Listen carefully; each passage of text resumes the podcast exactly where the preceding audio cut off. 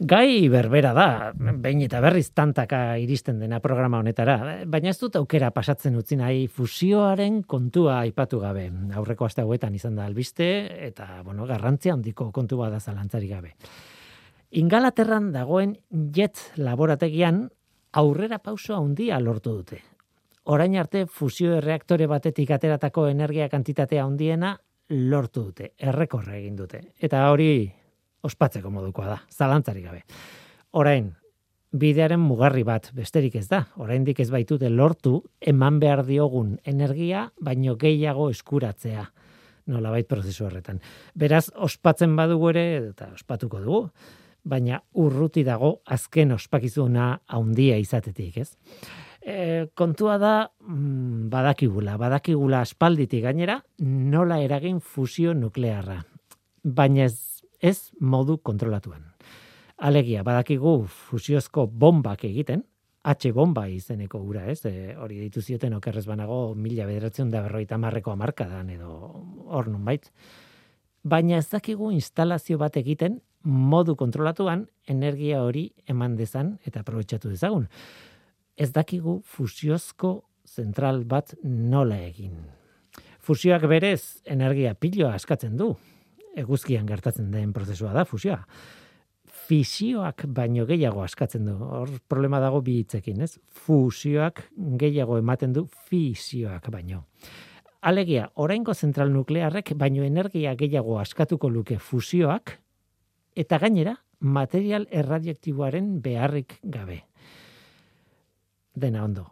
Zein da arazoa? Ba, fusioa bera gertatzeko eta energia hori guztia askatu alizateko, hasieran energia asko eman behartzaiola. Eguzkian ondo funtzionatzen du horrek, ba, oso temperatura altuan dagoelako e, eguzkia bera, eta masa erraldoi horrek egiten duena da bere burua presionatu, ba, gravitate indarraren ondorioz, orduan presioa ere oso altua du, presioa eta temperatura altua. Baina noski guk hemen ezin dugu eguzkiaren presio altu hori duen instalazio bat egin hemen lurrean esan nahi dut horregatik fusioa hemen eragiteko, ba, eguzkiren temperatura baino asko zaundiago bat erabili behar dugu. Hemen, lurrean, oso temperatura altura, ber, eh, altua behar dugu. Zientzia fikzioa ematen du, baina hala da. Hain zuzen ere, H bomba ospetsu hori egin aktibatu egiten zuten bomba atomiko konbentzional batekin, no? komatxoen artean, ez? E, en fin, armak egiten oso onak gara, zoritxarrez, baino behar ditugunean instalazioak ba tira. Temperatura, presioa, bale, teoria badakigu, baina nola, nola aktibatu fusioa praktikan instalazio bateko erreaktore kontrolatu batean. Ba horretan ari dira, ikerketan. Sekulako proiektua dago fusioa ikertzeko, eh? nazioartekoa gainera. ITER deitzen da, behin baino gehiagotan aipatu dugu, ez? Frantzian ari dira eraikitzen egoitza nagusia. Baina ITER montatzen duten bitartean beste toki batzuetan ere proiektu txikiagoak ari dira garatzen fusioaren xietasunak pixkanaka pixkanaka ikertzeko. Eta horien artean hain zuzen ere da, noski, ingalaterrako jet laborategi hori, hasierako albistearena ez da kontu erraza. Erreaktore bat baino, mot, ba, osea, erreaktore mota bat baino gehiago dago. Eta probatu behar da zein den eraginkorrena edo zein den egokiena, ez. Eta hori argituta ere, ba, probatu behar dira erreaktore horren diseinu ezberdinak. Ea zeinek ematen duen emaitzik onena, zeinek ez, eta barrez. Bide horretan zabaldu da oraingo albiste hau. Eguzkiarena baino temperatura handiago bat behar da, bale, baina lehen galdera da, zen materialez egingo dugu orduan erredaktorea, temperatura horretan funtzionatu dadin. Dezan, e, karbonoa probatu zuten, baina problema bat zegoen, tritioa xurgatzen zuen, eta tritioa hidrogenoaren isotopo bat da fusioan garrantzia handia duena, eta orduan paretek absorbatzen balin badute, ba ez da oso modu ona. Orain, berilioa eta wolfram aprobatu dituzte oraingoan, eta asko sobeto doa. Horrela, fusioa eragin dute ingalaterran, bost segunduko epe batean. Noski, guk nahi dugu ordutan, etengabe funtzionatzea, ez bost segundutan, baina bost segunduko mugarri hori lortzea arrakasta handia da. Fusioa eragiteko modua badaukagu. Eta hori da, ospatzen ari garena orain momentu honetan. Lortu dugu fusioa eragitea, behintzat, bost segundutan. Jet laborategiko esperimentuan kobrezko elektroimanak erabiltzen dituzte eta gehiegi berotzen dira eta orduan bost segundu baino ez dute irauten gehiegi berotu gabe. Baina ITER proiektuan ez da hori gertatuko. Material supereroaleekin oztuko dituztelako elektroima, elektroimanak. Beraz, bueno, ikusiko dugu ondo funtzionatzen duen ala ez, gero ITERren, ez, Frantzian. Ingalaterran atera duten energia orain momentu honetan oso txikia da ketel batzuetan ura berotzeko adinako energia esaten dute, ez? Oso konparaketa ingelesa da hori, ez? Baina agian, modu honek, sistema honek, balioko du, diseinu honek, balioko du, bost segundu horiek, bost minutu bihurtzeko, edo bost ordu zein edaki. Eta orduan, asko aldatuko da kontua. Tira, fusioa, bidean gaude. Ongi etorri, norteko ferrokarrilera. Euskadi Erratian, Norteko Ferrokarrila.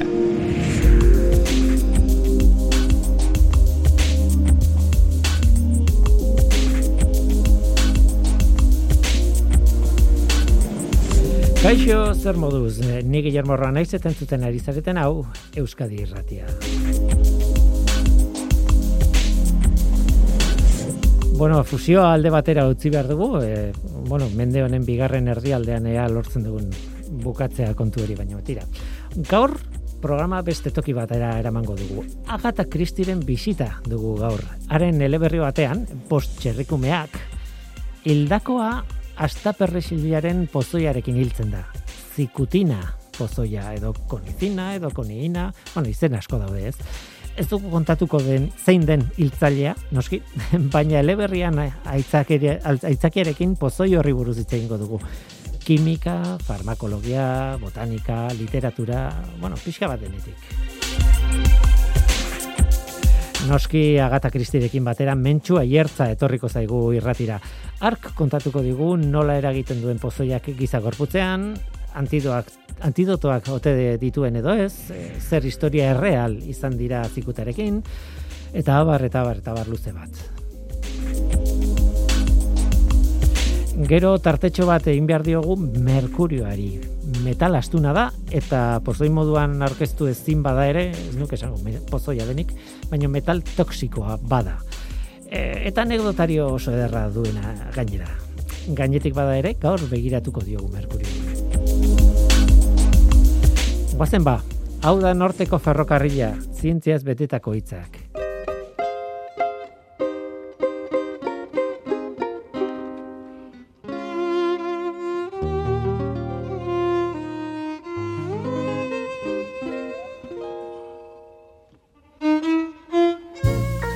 Natural naturala da. Eta izkin guztietan dago, oso ohikoa da. Hemengo bertako landarea da, kilometro zero labelekoa nahi baldin duzu. Ez zinobea. Ez dugu inondik ekarri behar eta oso eraginkorra da. Grekoek erabiltzen zuten eta agian lehenagoko zibilizaziokoek ere bai. Berma osoa dauka. Biologiko, ekologiko eta karbono astarnarik ez duena zertarako ibiliko zara artxenikoa bilatzen adibidez, ez? Astaperresila eskura dugu.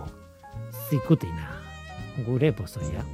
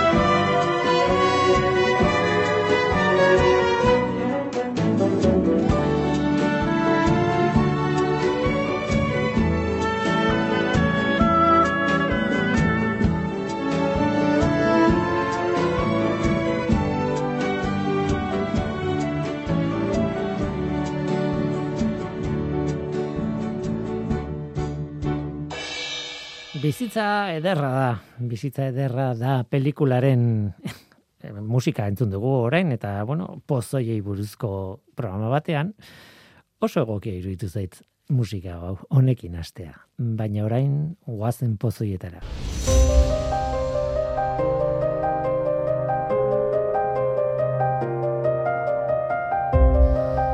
Agata Kristik eramaten gaitu bide ilunetatik, eh, pozoien bideetatik. Agata Kristik ez zuen pozoia bakarrik erabili bere eleberrietan jendea edo pertsonaia hiltzeko. Bueno, epistolak bai, e, bueno, e, noski, e, zea, labanak edo horlakoak ere bai. Baina pozoietan aditua zen, aditua zen, lehen mundu gerran, bueno, ikasi zuelako, eta liburu asko irakorri dituelako, eta bere erizain lanetan asko ikasi zuelako. Beraz, hori aprobetsatuta, hemen gaude, beste behin, pozoi bati buruz hitz egiteko pres.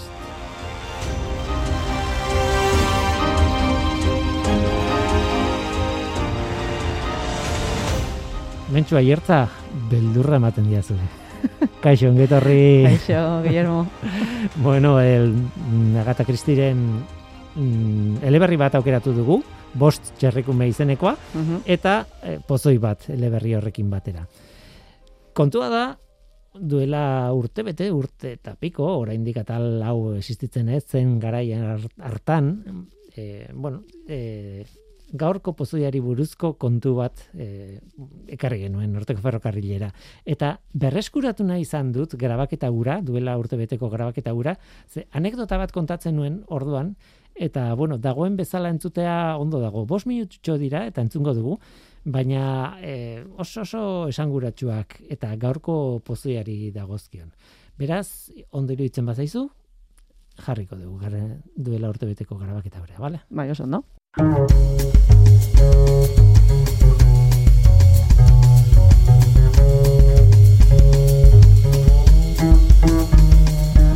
Kontu kurioso bat, orain. Landare bat, Conium maculatum izenekoa. Bi urtez behineko landare belarkara, zuzena, bi metro arteko zurtoinarekin altueran, eta usain desatseginarekin. Sustraia aritsua eta xurizka du. Zurtoina berdezka da, sekzio zilindrikokoa, barrutik utxa, hildaskaduna eta ardoaren koloreko orbangorri batzuk ditu. Haiei esker erraz identifikatzen da landarea. Hori deskribapena da. Horrekin deskribatu egiten dugu landare hau. Conium maculatum esan dut, baina aitortu behar dizuet. Eh? Izen horrekin nik neuk ere ez nukela arrastorik izango asmatzeko zer landaretaz ari naizen. Orain, astaperrexila esaten badiate, zikuta, zikuta gaztelaniaz, orduan badakitzein den. Astaperrexila, landare bat. Landare buruz dakitenek askotan esaten digute gure inguruan oso ugaria dela, baina oso oso ugaria. Edo zein bazterretan topa daiteken landare bat da.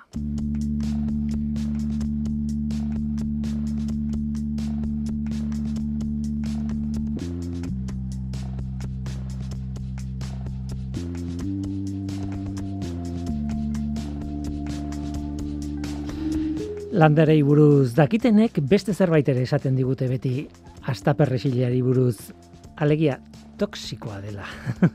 toksikoa, nola ez.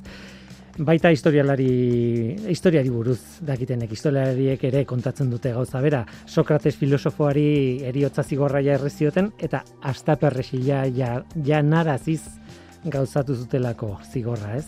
Historio klasiko bat da, eta askotan aipatzen da.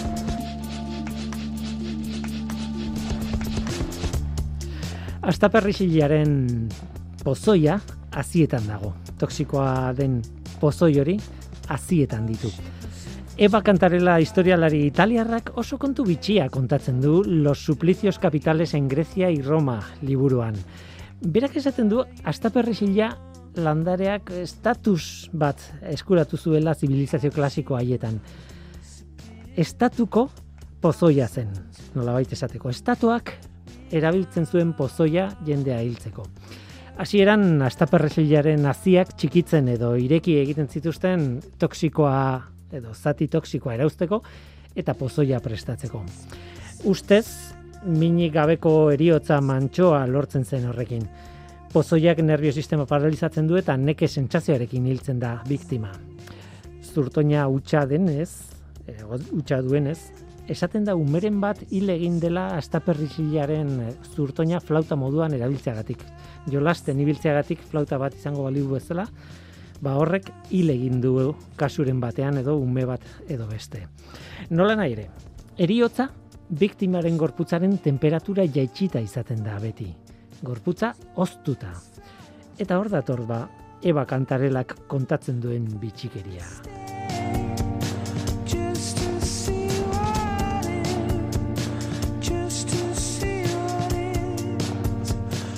Neurri batean esan daiteke ardoa edateak gorputzaren temperatura handitzen duela.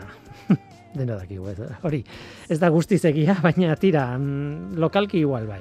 Beraz, terapeutikoki, astaperresila ardoak igotako temperatura jeisteko erabiltzen zuten batzuek. Eta kontrakoa, alegia, ardoa zikuta edo asta, eh, kontrako antidototzat erabiltzen zen ardoa antidoto bezala, ez dago gaizki ez. Eta anekdota bitxiena, hain zuzen ere historialariak kontatzen duena, historialarien hitzetan bertan irakurriko dizuet. Plutarkok dioenez, tenpluetan lapurretara hurbiltzen zirenek, hasta perresil dosi altu bat hartuko zuten, atxilotzen bazituzten hiltzeko adinakoa, eta horrela, borrerotik ies egingo zuketen baina ardo flasko bat ere eramaten zuten haiekin. Lapurretak arrakasta baldin bazuen, edatean bizia salbatu eta aldi berean arrakasta ura ospatzen zuten.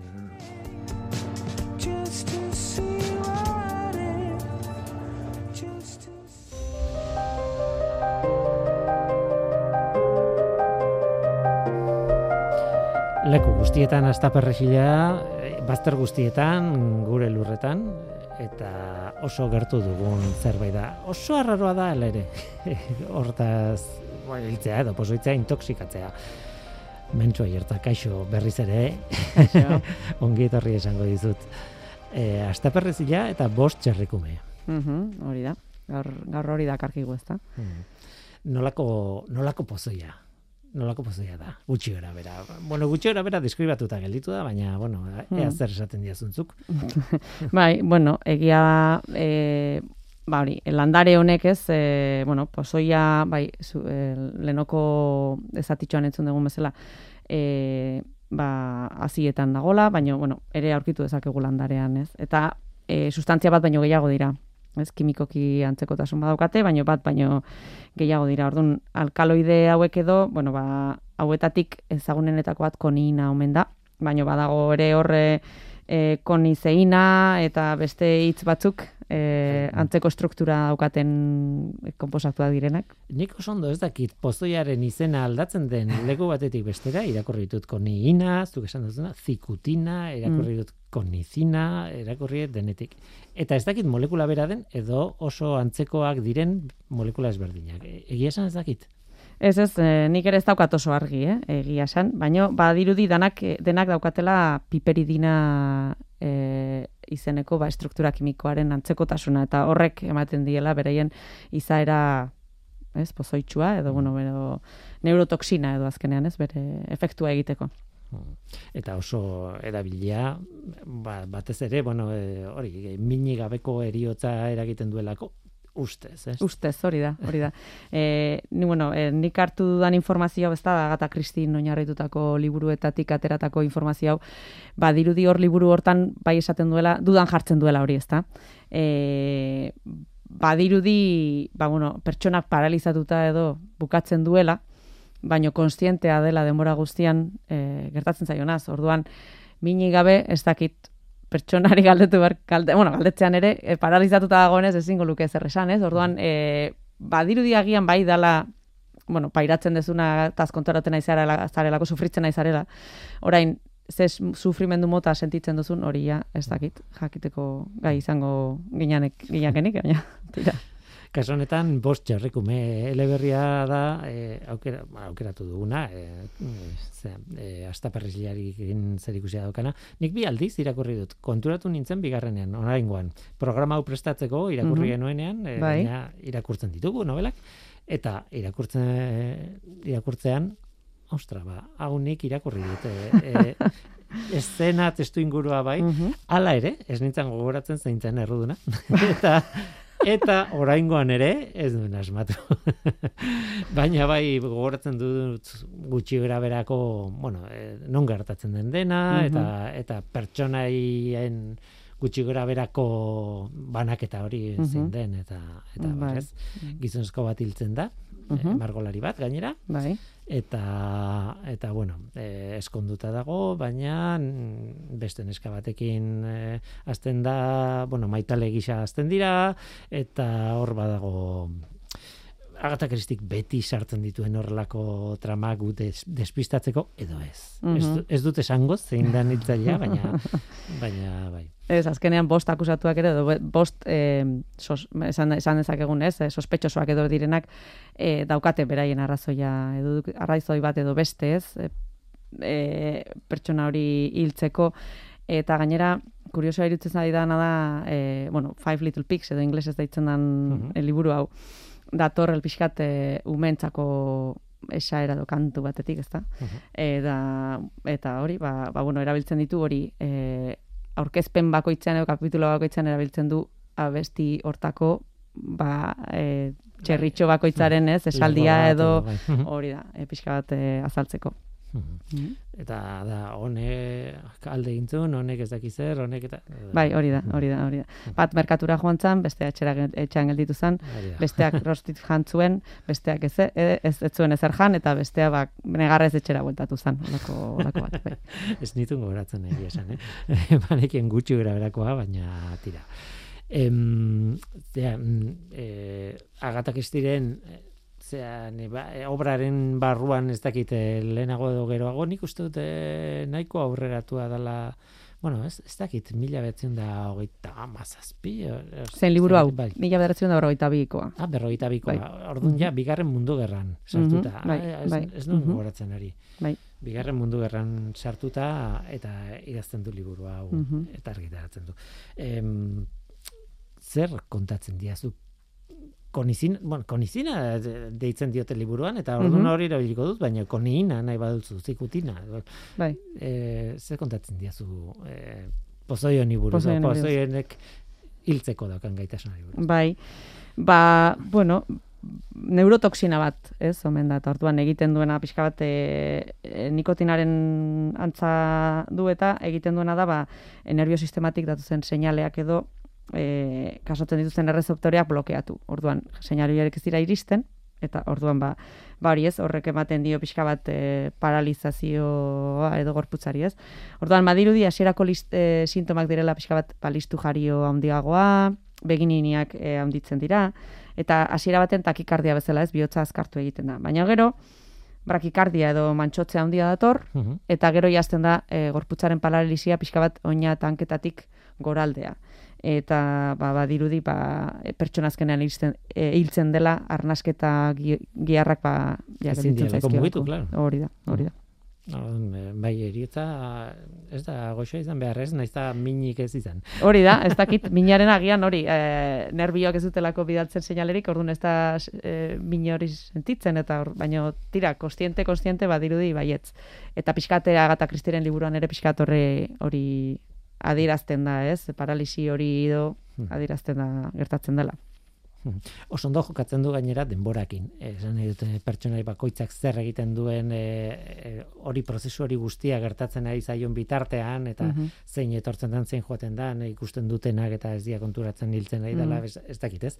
Beti oso oso ondo neurtuta da, kronometratutako e, zera, ekintza bat, ez, Mhm, nola bai, ez? bai, bai. Ez du gehiago esango, edo ez dakit ez, ez du gehiago kontatuko Agatha Christieren liburuari buruz, baina, bueno, euskeraz badagoela, hori bai, Mhm. e, bost txarrikumeak, e, ez, ez dakit e, denak itzulita ote dauden edo ez, baina Mhm. hau mm, ziur na, eskuetan izan dut. Mhm. eta eta bai, e, itzulita dago. Mhm. Em, antidotorik. Mhm. Eh, Bueno, zuk desbelatu diazu e, orain dela urtebeteko hortan e, antidotoa, nik egia san, liburu honetan azaltzen danez, ez dago antidotorik. ez dago antidotorik. Orduan, bueno, ba, pentsatzen dut hor, e, alkolak edo... Nik esan dudana hala ere, ez nago ziur ondo funtzionatzen duen edo gara hartako mito bat, ote den. Aha, Esan dute, bueno, eh, ez dut inoiz eh, irakurri, entzun, mhm. eh, hori, asta perresilaren kontra ardoa hartu behar denik, edo temperatura jotzen den ezerrez hartu behar denik. Ez dakit Mhm. hori eh, erainkorra den edo ez. Bai, ba ez dakit. Nik eh, irakurri dudanez, eh, badirudi az- a- a- antidoto alakorik horrela zuzenean esan hau hart- hartapresilaki hartapresilaraz eh, pozoindua izan bazara hau hartu behar duzu, ez eh, gomendatzen dutena, ba hori pixka bat eh, urdailean dagoena ba, botaka edo egitea edo ateratzea, ez? E, ikatz aktiboarekin ere e, liserek eta hori ba, e- eragoztea eta odolera ez pasatzea, ez da, hori da. Mhm. eta gero arnasketa artifiziala ere e, jartzea. Pertsonari en, pozoi guztia kale, kanporatu arte, ba, azkenean bi, Mm. em, arnasketako muskuluak ez geratzen direlako paralizatuak, orduan ba, arnasketa artifizialarekin ba, mantentzen duzu korputza ba, arnasten edo, ez?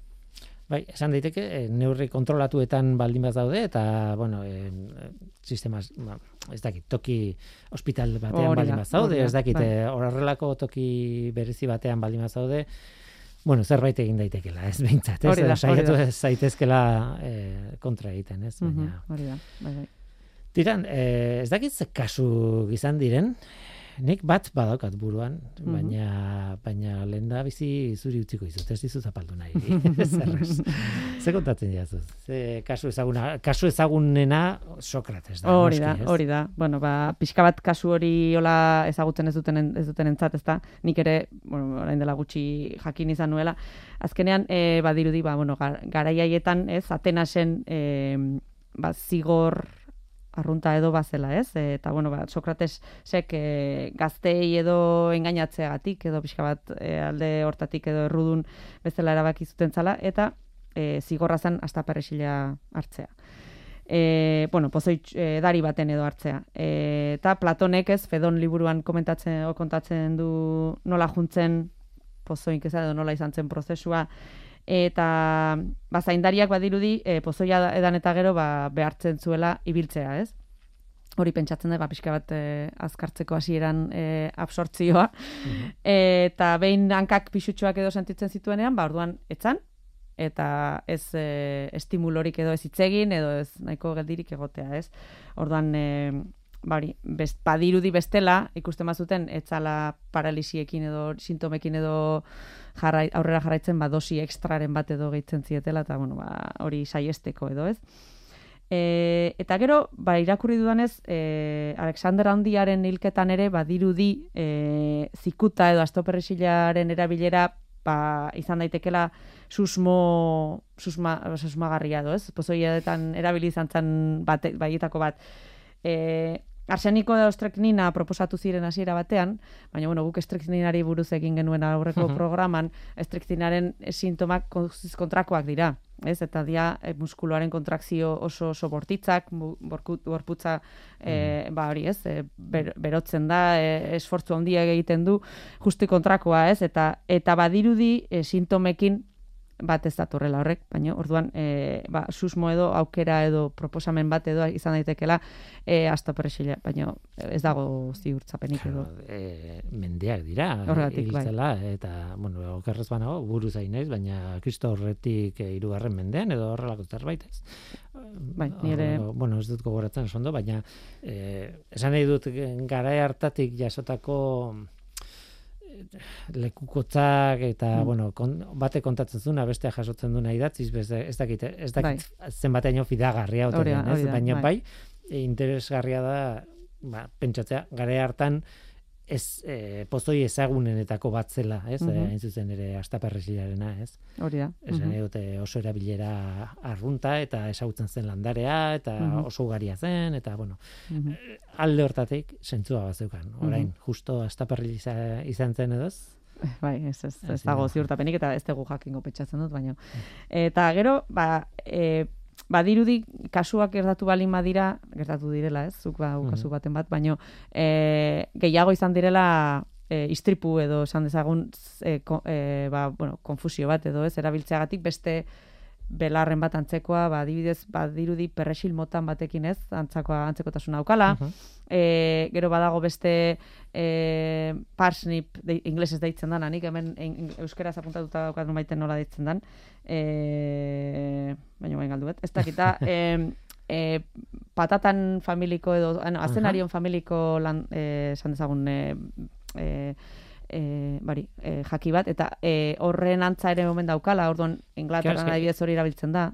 Ez da, ez da izan behar, e, famili berdinekoa, ez, nahi, taxonomikoki edo espezie Bueno, berdineko, mhm. baizik eta antza baldin badakate, bai, hori da bai, bai, arriskua hori benetan, ez, ba, bai. perretxokotan Hori da. gertatzen den bezala, ez? Hori da, hori da. Orduan, ba, badirudi, eta anisa, az, anisa, az, e, aziak ere anisaren antza omen daukate, orduan, ba, bueno, ba, horlako konfusioak edo egon izan daitezkela, eta eta horregatik pozoi, pozoik eta kasuak e- egon, egon al izan direla, baino ezagunak horrela mentzat, liburu honetan ez dira, ez dira azaltzen.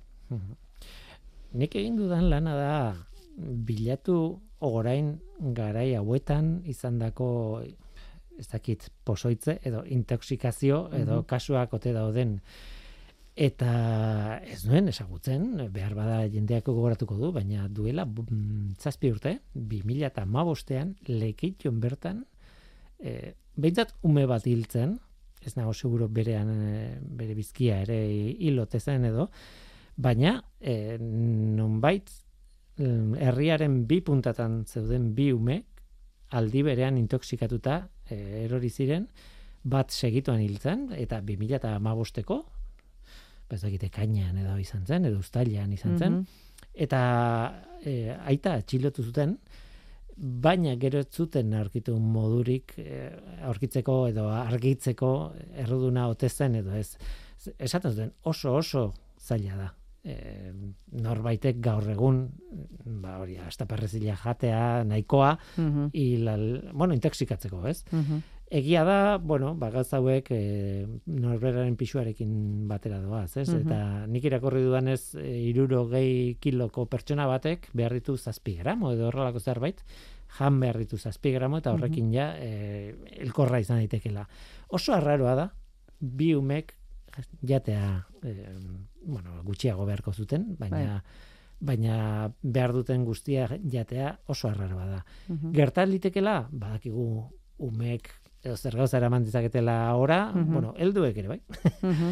eta eta badakigu eta nik gogoratzen dut e, or- orain beste lagun batekin egon naiz e, hizketan eta esaten genuen e, txikitan jaten genituen beste bueno beste landare batzuk eta azukre edun Bai, e, bai, bai, bai, bai. dutenak eta horrelakoak Bai. eta bueno zein edaki igual probatzeagatik edo igual nahastuta zuk esaten zuen bezala nahastuta edo auskalo nola Mhm. baina ez da erabat eh, arra, bueno, arraro oso, oso, oso litekena da Mhm. noizbait gertatzea eh, ume batek jatea. Bai. Hala ere oso arraroa da. Oso Bai, bai, kontu arraroa da, ez? Bai, bai. Gainera, konposatu honek, hauek, bueno, landarearekin beste osagaiekin edo agian beste zapore badaukate, baina ez daukate, badirudi ez daukatela oso zapore edo usaimen eh, honik ez da, e, e, xaguen txixaren usaia omen dauka eta olio itxura dauka, gero e, solidoan jartzeko ba hidrobromuroko em, gatza bezala, ez? E, e, azal- edo saltzen dute, edo bueno, saldu. Garai batean saltzen zan, bai, bai zala erabiltzen zala, ez? E, ba, bueno, farmako bezala edo, gero ja, uste mila bederatzireun da hogei tapiko inguruan ja desagertun zala. E, ba, uste asmaren kontra, eta bueno, beste gaixotasunen kontra batzutan erabiltzen zala, baina orduztik ez da erabili, eta orduan, bueno, ba, bai, landare bezala edo jaki bezala ez dut uste oso, oso zabore gozo edo goxoa ez- edukiko duenik. Ez baina tontakeriak denok egiten ditugu Bai, noiz baita, bai, ez da, izan liteke justo tontakeri hori egitea behar ez dan landarearekin, Mhm. behar ez dan momentuan. Hala ere, e, oso arraroa zen be, bi umeak izatea bata bestearen gandik urruti, be, mm, lekitioko punta batean bat, beste puntan bestea, Eta okerrez banago, ze oso gainetik irakurri dut kasua, baina aita atxilotu duten, baina ama eta beste mm, gertuko pertsona bat ere ikertu zituzten, Mhm. ea posible zen beraiek pozoitzean. Naita, edo, bueno, ez dakit dena da inkognita bat, ez? Bai, bai. Eta azkenean, ez zuten lortu ez bata ez bestea, e, bueno, errudun bilatzea. Ez zegoen frogarik e, irakurri dudanaren arabera ez naiz gai hori ziurtatzeko, baina e, ikerketa etzan oso ondo egin, Mhm. eta orduan ezin zen eh, esan, claro, kaso hauetan oso ziur egon behar duzu, ez? Hau izan da, eta horrela frogatuko dugu, Mhm. eta, eta baina kaso honetan ez. Eta orduan, e, azkenean nik dakidala, eta libre gelditu ziren, eta etzen, ez duten ezer frogatu. E, gaizki ulertu baldin badut, eta barkatu, eta eta norbaitek informazio gehiago baldin badauka, bidaldezala. Mhm. Baina nik uste dut hori izan dela. Harrigarriena da hori, 2015ean Bai, ezta? Oso gertu, Mhm. oso oso, oso Bai. gertu, ez? Bai, bai, bai, ematen du gauza hauek oso urruti egoten direla beti, Mhm. baina egia da baita ere bestaldetik oso belar mm, a, ugaria dela, gure, ezta? Bai, gure bai, inguruan bai. dago pila bat. Bai? Bai, Mhm. bai. Bai, bai. Orduan eh, ez dakit zerbait gehiago duzun eh, beste kasuren bat edo Ez, ez, esate izut, eh, badirudi kasuak edo balin badaude, ba, izan, zirel, izan direla horrela. Eh, Mhm. intoxikazio, ba, ba hori. Ba, ez usteko. ez ustekoak hori da, ez direla plan, planing, edo ez daudela planeatutak, edo ez direla izan eh, Agatha Christieren liburuan azaltzen diren kasuen antzekoak, edo, edo ez, beraz, eh, Eta nola nahi ere, berriz ere errepikatuko dugu. Agaketa kristik egiten duena da, bere ezaugarriak hartu, mhm. e, bueno, trama batean sartu, pertsonai batzuekin sar, nahaztu, eta e, denborak oso ondo neurtu. Eta izan litekena e, oso ondo planeatu eta sinkronizatu. Hitza bilatzen ari nintzen. sinkronizatu, e, bueno, e, tramari ere ematen Mhm. diona ema, emateko, ez? bai, bai, bai, bai, bai. Eta Eh, hortan erregina da. Horretan, horretan ere gina da, zalantzari gabe. E, Poiroten novela bada, ez? bai, hau paretena, bai, bai. Mhm, bai. Poirot. Bai, bai. Mhm. Mhm. Bukaeran ja kokotaino bukatu zuen, ez? Poirotekin uste dut. Bai, O- bai. uste bai. dut baietz. Hasieran- gainera, bai, gainari liburu liburu hontan, eh, bueno, nahiko eh, hasiera bai dala pixka bat, ez? Eh, desberdina ze eh, denboran atzera buelta handia egiten du, ezta? Hogeita urte inguruko gertakariak dira eta. Ba, guain da, or, orduan dator ez, e, Mhm. pertsona bat poroti e, laguntza eske, pix- esanez, ba, bueno, ba, Mhm. ba, pertsona bat e, akusatu zuten garai batean eta eta eta gartzelean edo bueno azkenean uste Mhm. dile gintzala gartzelean zegoela eta esanez ba ez etzala pertsona erruduna eta mesedez ba hori a, ikertzeko eta eta bueno ba ba Alaba etortzen zaio, ez? E, hilketaren garaian ume txiki bat den alaba bat, hori da e, handik amasi urtera, horrelako zerbait, Mhm. bueltatzen da, bere amak idatzi diolako justo hil baino lehen e, gutun bat, karta Mhm. bat, e, esanez ni ez naiz izan, eta eta eskatzen dio poaroti argitzea zergatik. hori da hori da Eta hortik hasten dira bo- bost txarrikumen. Bueno, lehenengo gara hartako paiketaren e, pertsona guztiak Bai, elkarrizketatzen ditu, eta Hori da, gero, hori da. baina gero jouten da bost txarrikumeak bana, Hori bana elkarrizketatzen, ez? Bai, eta gero bakoitzak idazten dio gutun bat, eta esplikatzen dio hor bere histori guztia, eta bai. Falta zaigu erruduna esaten, eh? bai, ez da. ez dugu esango. Hala ere, ni beti zalantzan jartzen dut. Esan da ere, e, izen ingles bat esango genuke, eta gero irakurtzen Bai. zunean ez dakit identifikatzen duzun. Eta gainera, hori, bi, mila beratzen da berrogeita bian argitaratutako obra bada. Bai, bai. Dagoeneko irakurri ez dunak. bueno, ez nahi sartuko horretan kritikatuko diatelako, eta arrazoiz gainera. Tira, ba, bost txerrikume, astaperresila, zikuta, Mhm. eta zikutina, kon, koniina, pozoiaren izena, bai. euskalo konizina zean liburuan.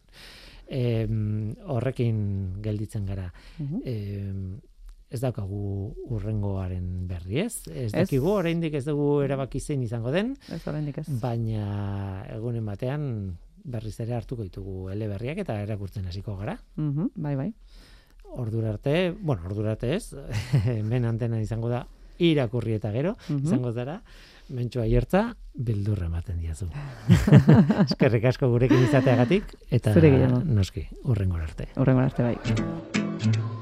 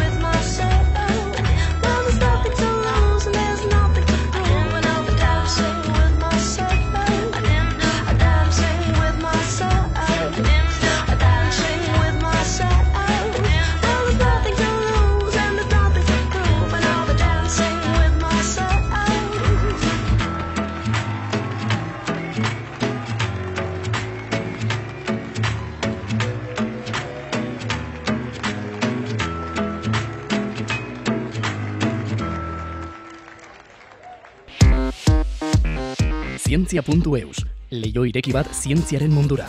Irratia, telebista, artikuluak, irudiak, soinuak, Elujar Fundazioaren kalitatea zure eskura klik baten bitartez. Zientzia.eus, zure lotura zientziarekin.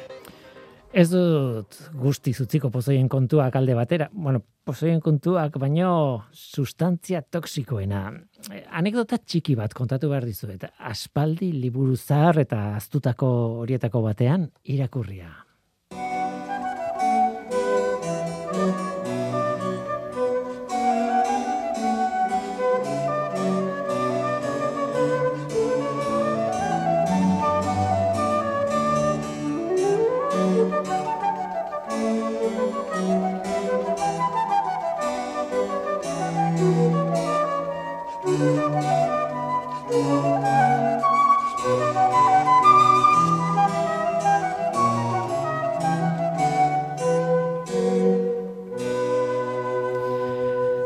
aspaldiko liburua da, aztutako liburu horietako bat. Ez da inoiz izan sekulako ikonoa zientzia divulgazioaren barruan, ez da naita nahiz gorde eta irakurri beharreko liburu horietako bat, ez. Baina nire, nire liburutegian sartu zen, irakurri nuen, eta, bueno, beti gogoratzen naiz, irakurri nuenean asko gustatu zitzaidan. Eh, badakit ez dudala justifikatu behar, baina tira, hori kontatu nahi nizuen. John Lenihanen The Crumbs of Creation eh, zen. Eh, nik astelaniaz irakurri nuen, las migajas de la creación. Eh, bide batez, nahi duenarentzat, mm, apuntetxo bat, e, Euskal Herriko Unibertsitateko zio bildumaren barruan ere, egile beraren giza gorputza lanean liburua eskur, euskaratu zuten eta oso ondo dago, bueno, oso planteamendu interesgarria du. Baina bueno, nik gaur ez naiz liburu hartaz arituko, baizik eta Las migajas de la creación liburuari buruz. Las migajas de la creación, izenburuak adierazi nahi du elementu kimiko batzuk oso kantitate txikietan egon arren, eh, giza gorputzean adibidez, ba kantitate txikiak izan arren garrantzia hondikoak izan daitezkeela. Onerako eta txarrerako, baina, bueno, eh, garrantzia hondikoak elementuen arabera. Eta hain zuzen ere, merkurioa da elementu horietako bat. Sar, txarrerako eragiten digun elementu horietako bat.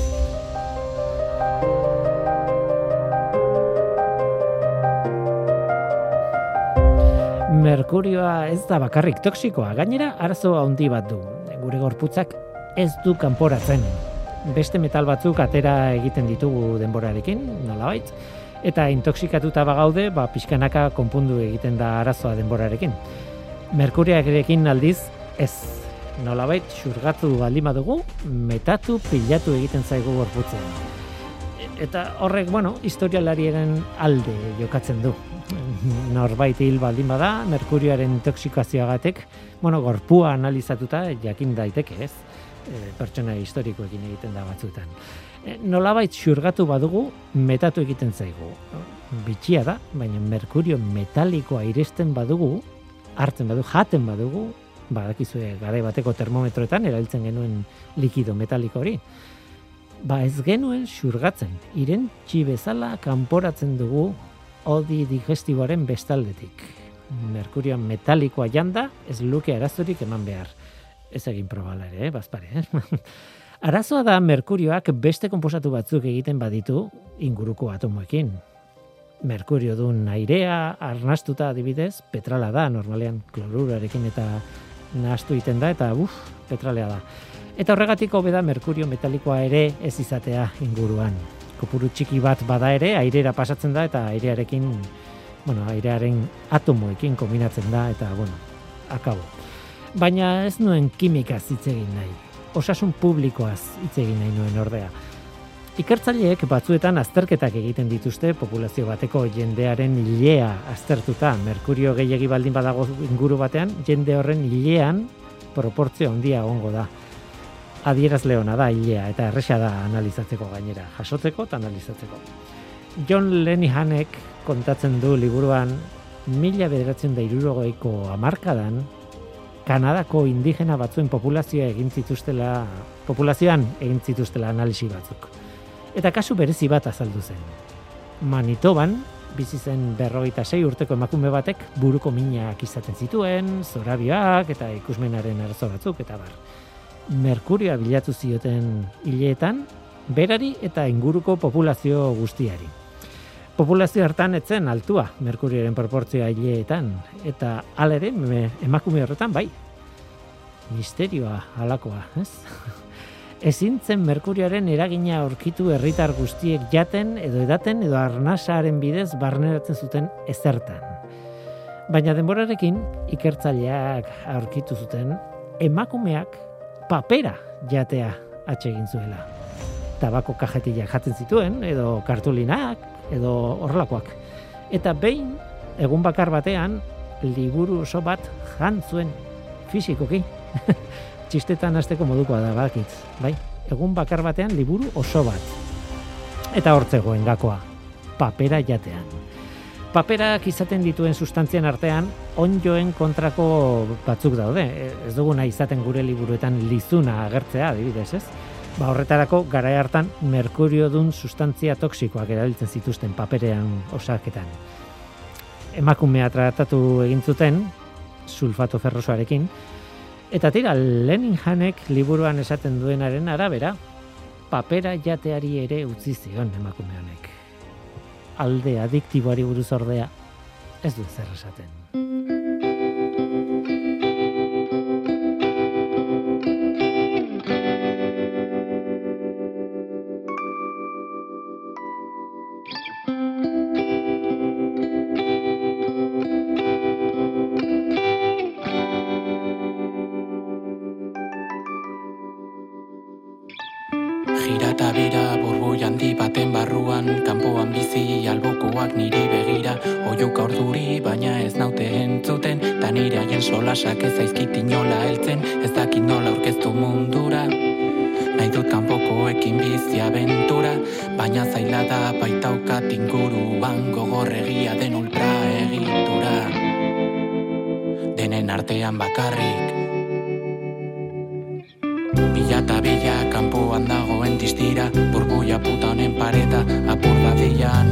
Badator nire gana Eta begiak sutan dituela geratu da niri begira. Horrek emango dit falta zaidan indarra Gure eskuak biltzea da nire desira. Beharko dut nire indarretak hemen Horra noa harin eta zuzen. Denen artean bakarrik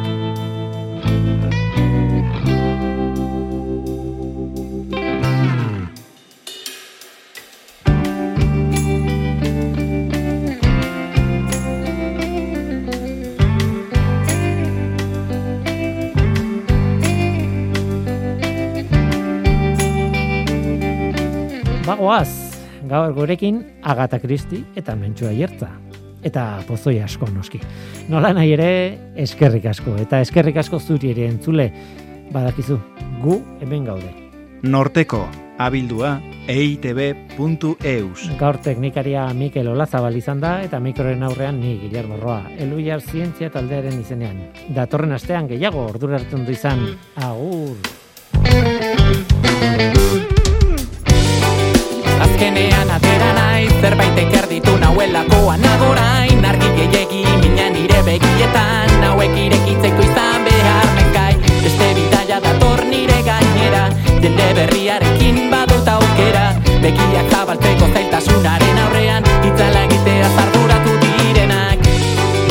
Azkenean atera naiz zerbait ekerditu nauelakoan agorain Argi gehiegi mina nire begietan Hauek irekitzeko izan Jende berriarekin badut aukera. Begiak zabaltzeko zailtasunaren aurrean Itzala egitea zarduratu direnak. Azkenean atera naiz zerbait ekerditu nauelakoan agorain Argi gehiegi mina nire begietan Hauek irekitzeko izan behar naizkai Beste bidaia dator nire gainera Jende berriarekin badut aukera. Begiak zabaltzeko zailtasunaren aurrean Itzala egitea zarduratu zerbait ekerditu nauelakoan agorain Argi gehiegi mina nire begietan. Hauek irekitzeko izan behar nekai Beste bidaia dator nire gainera. Jende berriarekin badut aukera. Begiak zabaltzeko zailtasunaren aurrean